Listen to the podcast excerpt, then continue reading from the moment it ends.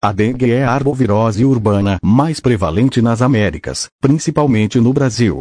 É uma doença febril que tem se mostrado de grande importância em saúde pública nos últimos anos. O vírus dengue, dengue, é um arbovírus transmitido pela picada da fêmea do mosquito Aedes aegypti e possui quatro sorótipos diferentes, dengue 1, dengue 2, dengue 3 e dengue 4. O período do ano com maior transmissão da doença ocorre nos meses mais chuvosos de cada região, geralmente de novembro a maio. O acúmulo de água parada contribui para a proliferação do mosquito e, consequentemente, maior disseminação da doença. É importante evitar água parada, todos os dias, porque os ovos do mosquito podem sobreviver por um ano no ambiente.